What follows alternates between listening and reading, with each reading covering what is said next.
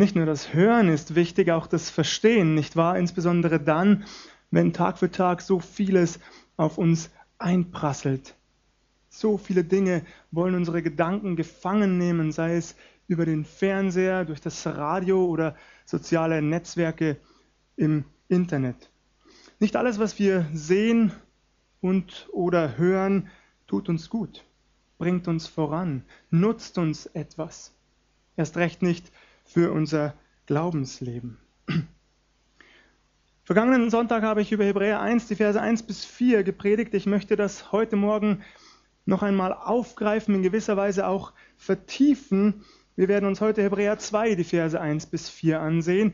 Keine Sorge, das geht nicht immer so weiter mit Hebräer 3, den Versen 1 bis 4, Hebräer 4, den Versen 1 bis 4. Äh, apropos, die nächsten zwei Wochen bin ich ohnehin nicht an der Reihe. Aber diese ersten vier Verse des zweiten Kapitels unterstreichen noch einmal, was ich vergangenen Sonntag gesagt habe und vertiefen es, wie gesagt. Ich lese uns den Abschnitt zunächst im Zusammenhang und dann gehen wir wieder Vers für Vers hindurch. Darum sollen wir desto mehr achten auf das Wort, das wir hören, damit wir nicht am Ziel vorbeitreiben.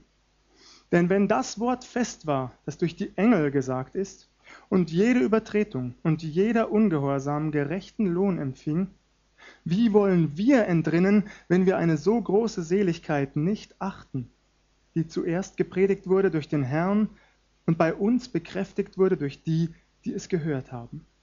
Und Gott hat dazu Zeugnis gegeben durch Zeichen, Wunder und mancherlei mächtige Taten und durch Austeilen des Heiligen Geistes nach seinem Willen. Darum sollen wir desto mehr achten auf das Wort, das wir hören, damit wir nicht am Ziel vorbeitreiben.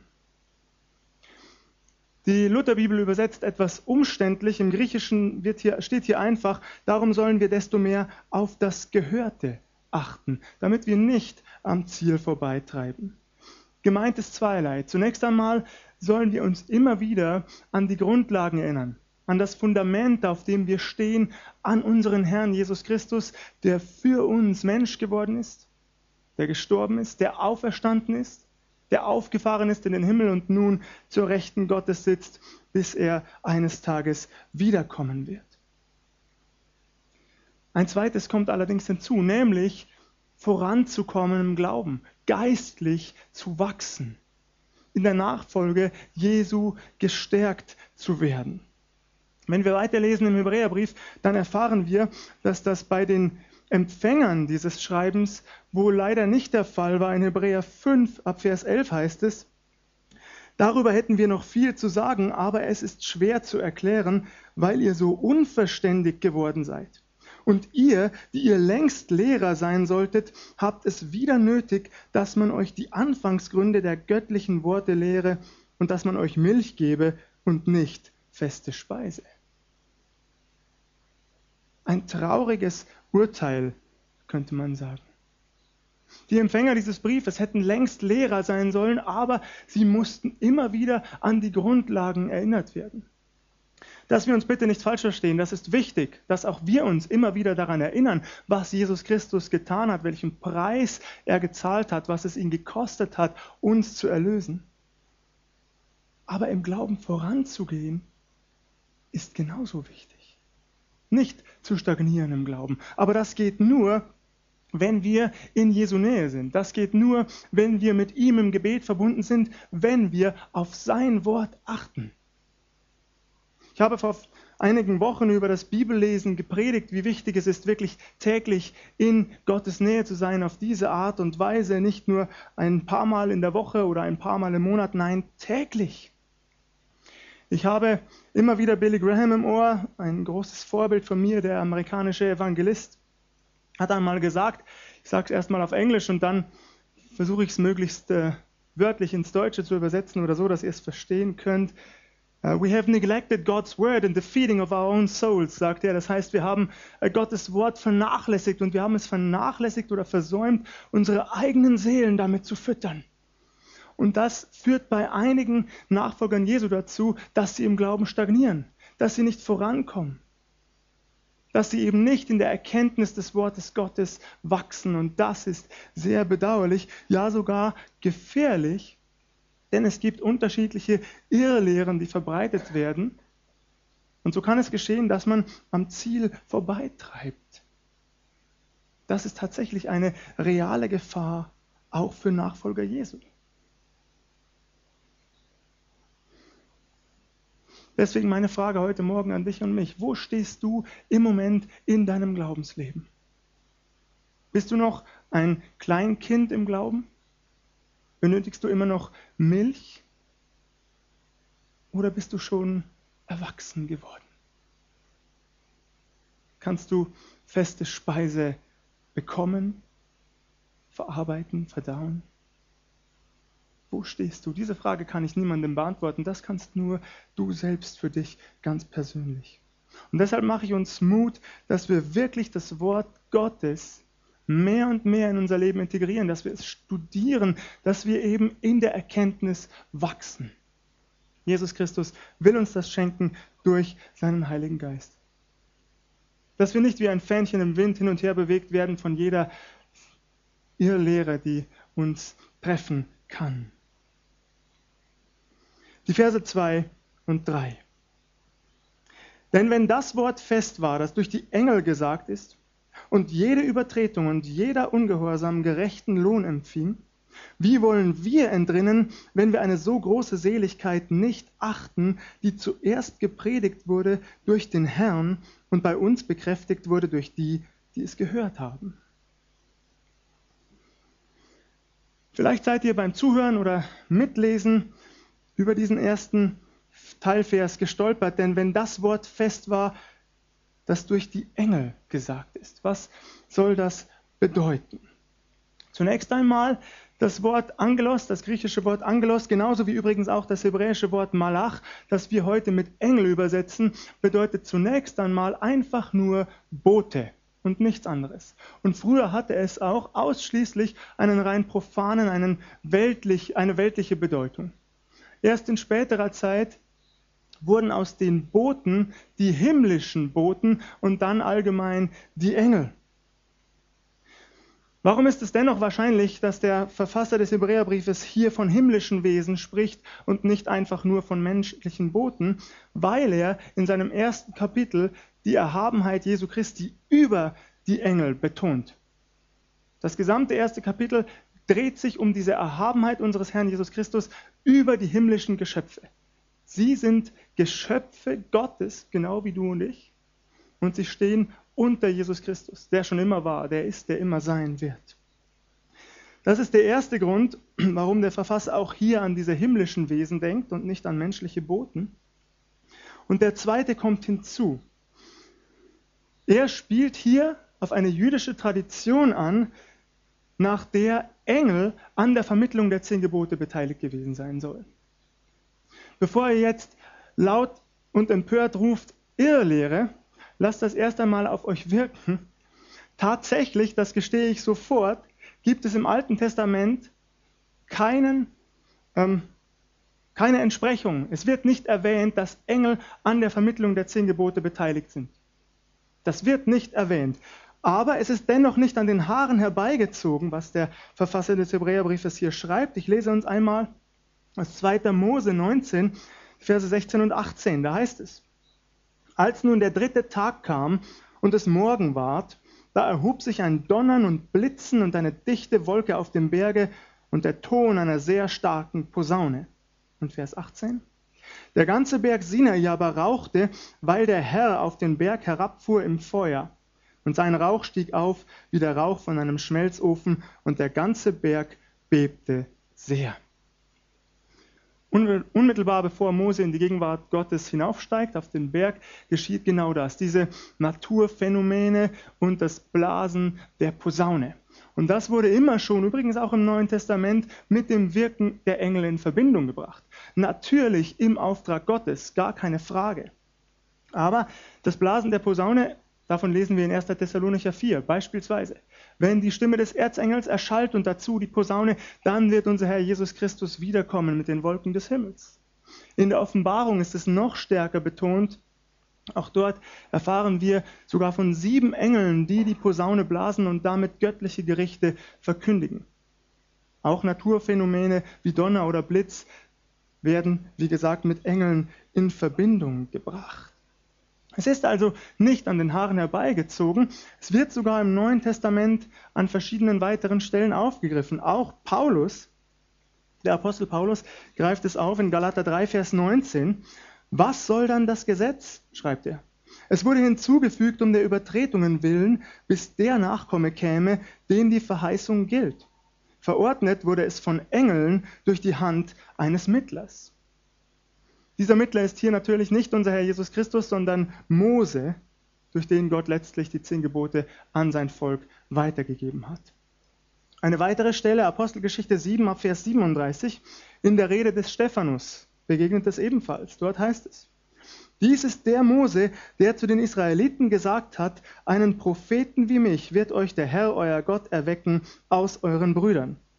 Dieser ist's, der in der Gemeinde in der Wüste stand, zwischen dem Engel, der mit ihm redete auf dem Berge Sinai, und unseren Vätern.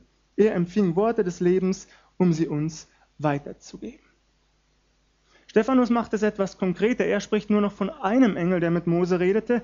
Das hat verschiedene Bibelausleger dazu veranlasst, in diesem Engel, der mit Mose sprach, den sogenannten Engel des Herrn zu sehen und damit unseren Herrn Jesus Christus selber, der schon im Alten Testament verschiedenen Persönlichkeiten und Menschen begegnet ist.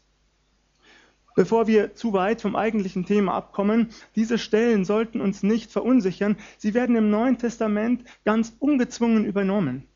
Man könnte fast sagen, als eine Art göttliche Offenbarung. Sowohl der Verfasser des Hebräerbriefes als auch Paulus nehmen das als gegeben hin. Wenn Engel göttliche Gerichte ausführen, wenn sie dazu beauftragt werden, göttliche Gerichte auszuführen, dann sind sie, und das ist konsequent weitergedacht, auch bei der Übermittlung der Gebote beteiligt. Wir können das einfach so stehen lassen. Es ist jedenfalls keine Irrlehre, die insbesondere das Neue Testament, aber auch die, die Stellen im Alten Testament gibt einen Hinweis darauf.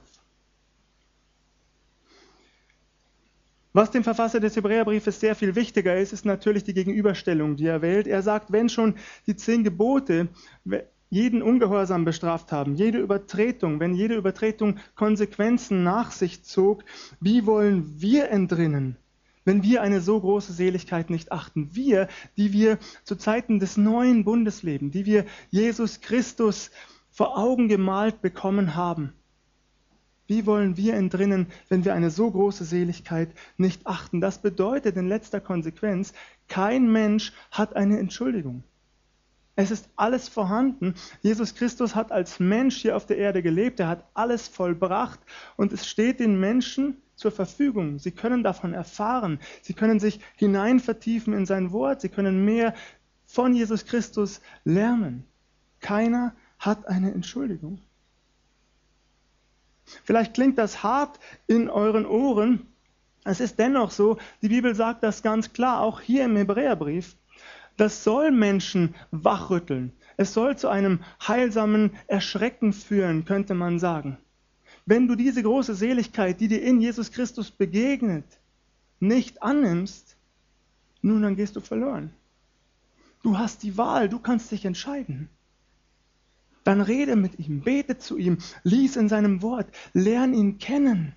Ignoriere es nicht, schon gar nicht leichtfertig. Nimm ihn in dein Leben auf und du wirst erfahren, dass es die Wahrheit ist. Nicht nur theoretisch, sondern ganz praktisch kann man erfahren, dass Jesus Christus die Wahrheit ist, der Weg, die Wahrheit und das Leben. Durch den Herrn wurde es zuerst gepredigt. Das ist ganz logisch. Jesus Christus lebte als Mensch hier auf dieser Welt und er hat das zuerst verkündigt. Tut Buße, denn das Himmelreich ist nahe herbeigekommen. Ich bin eins mit dem Vater. In mir begegnet euch Gott selbst. Ihr dürft das annehmen. Ich bin um euretwillen gekommen, weil ich euch liebe von Herzen. Weil ich euch retten will. Es wurde zuerst gepredigt durch den Herrn. Übrigens natürlich das wissen die meisten hier, nicht nur mit Worten, sondern auch schon mit Taten. Durch viele Wunder, die Jesus wirkte. Es wurde bekräftigt durch die, die es gehört haben.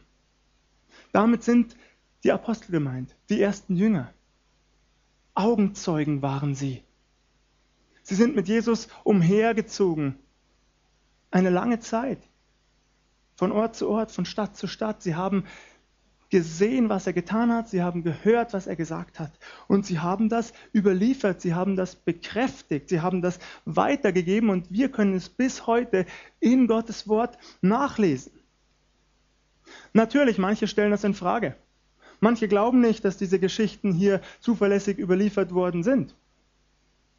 Manche glauben nicht, dass Matthäus ein Jünger unseres Herrn Jesus war oder Johannes ein Jünger des Herrn Jesus war. Manche stellen das in Frage. Manche sagen, ach, diese Erzählungen, die seien so spät nach Jesu Tod entstanden, dass sich zunehmend Legenden gebildet hätten. Ihr Lieben, wie kann man das entkräften? Ganz einfach.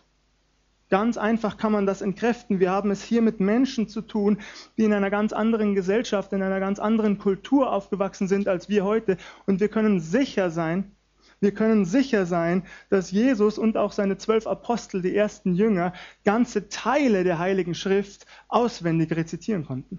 Nicht nur einzelne Verse, so wie wir, nein, ganze Abschnitte, wahrscheinlich sogar ganze Bücher, weil sie das von klein auf gelernt haben. Und deswegen können wir auch annehmen, dass sie das, was sie gesehen, was sie an der Seite Jesu erlebt haben, eins zu eins in ihrem Kopf behalten haben. Das ist die logische Folgerung, die logische Konsequenz. Menschen, deren Gedächtnis so geschult war, hatten keine Probleme, über Jahre, über Jahrzehnte Dinge, die sie erlebt hatten, in ihrem Kopf zu behalten und in ihrem Herzen zu speichern. Und das lässt mich ganz sicher sein, dass die Bücher, die uns überliefert worden sind im Neuen Testament, die Geschichte unseres Herrn Jesus wiedergeben. Eins zu eins. Also, kein Mensch hat eine Entschuldigung. Ein drittes kommt hinzu, Vers 4, und Gott hat dazu Zeugnis gegeben durch Zeichen, Wunder und mancherlei mächtige Taten und durch Austeilen des Heiligen Geistes nach seinem Willen. Gott hat das bekräftigt. Schon unser Herr Jesus hat Wunder gewirkt, aber auch die Apostel nach ihm. Ihr werdet die Dinge tun, die ich tue und sogar noch größere, hat Jesus seinen Jüngern gesagt zu seinen Lebzeiten. Und genau das haben sie erlebt. Sie wirkten im Auftrag und im Namen Jesu große Wunder. Petrus heilt einen Gelähmten. Der Schatten des Paulus heilt Kranke, auf die dieser Schatten fällt.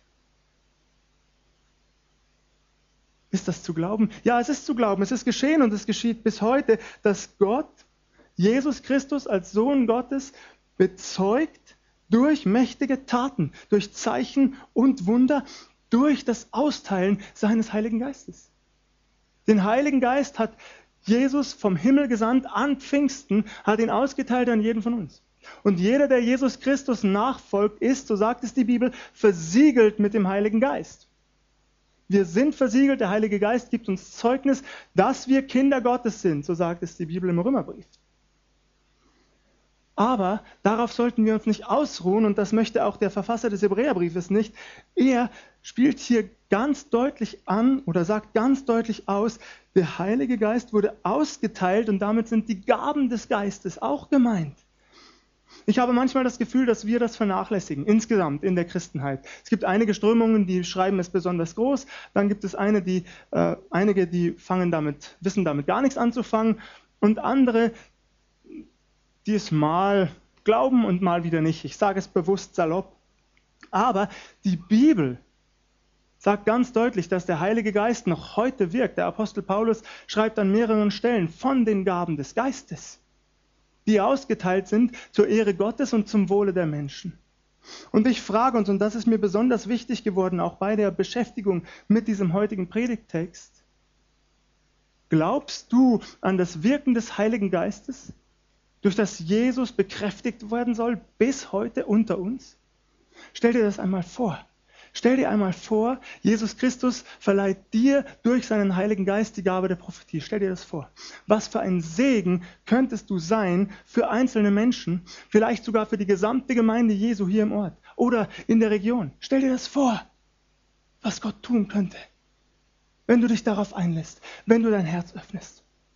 Stell dir das vor, Gott verleiht dir die Gabe der Heilung. Stell dir das vor.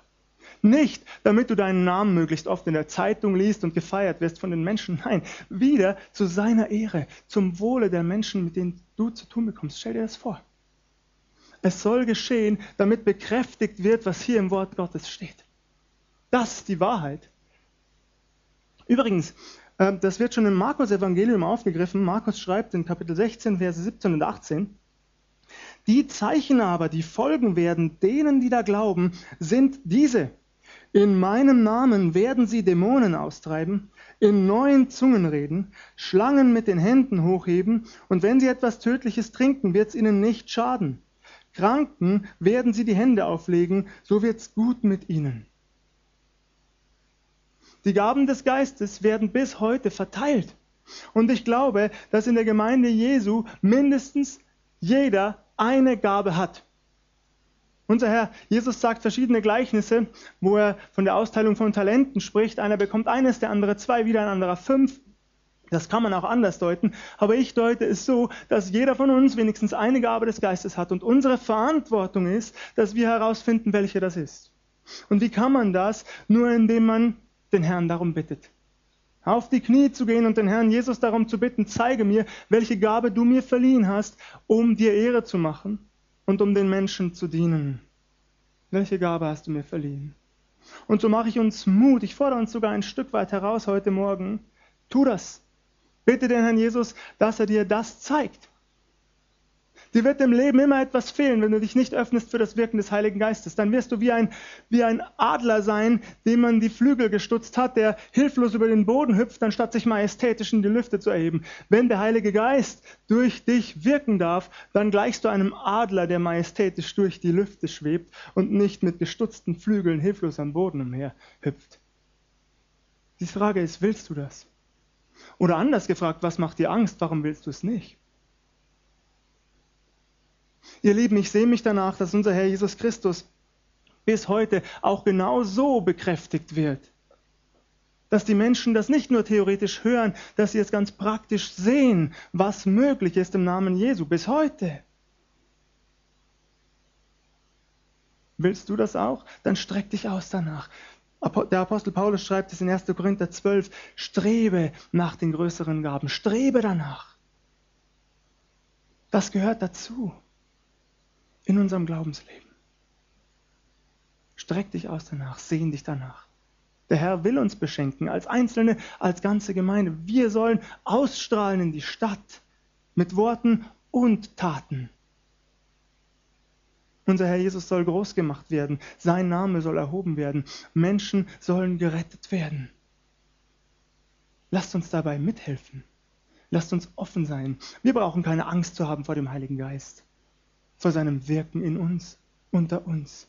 Im Gegenteil, es dient uns, es nutzt uns, es bringt uns voran. Strecken wir uns aus danach.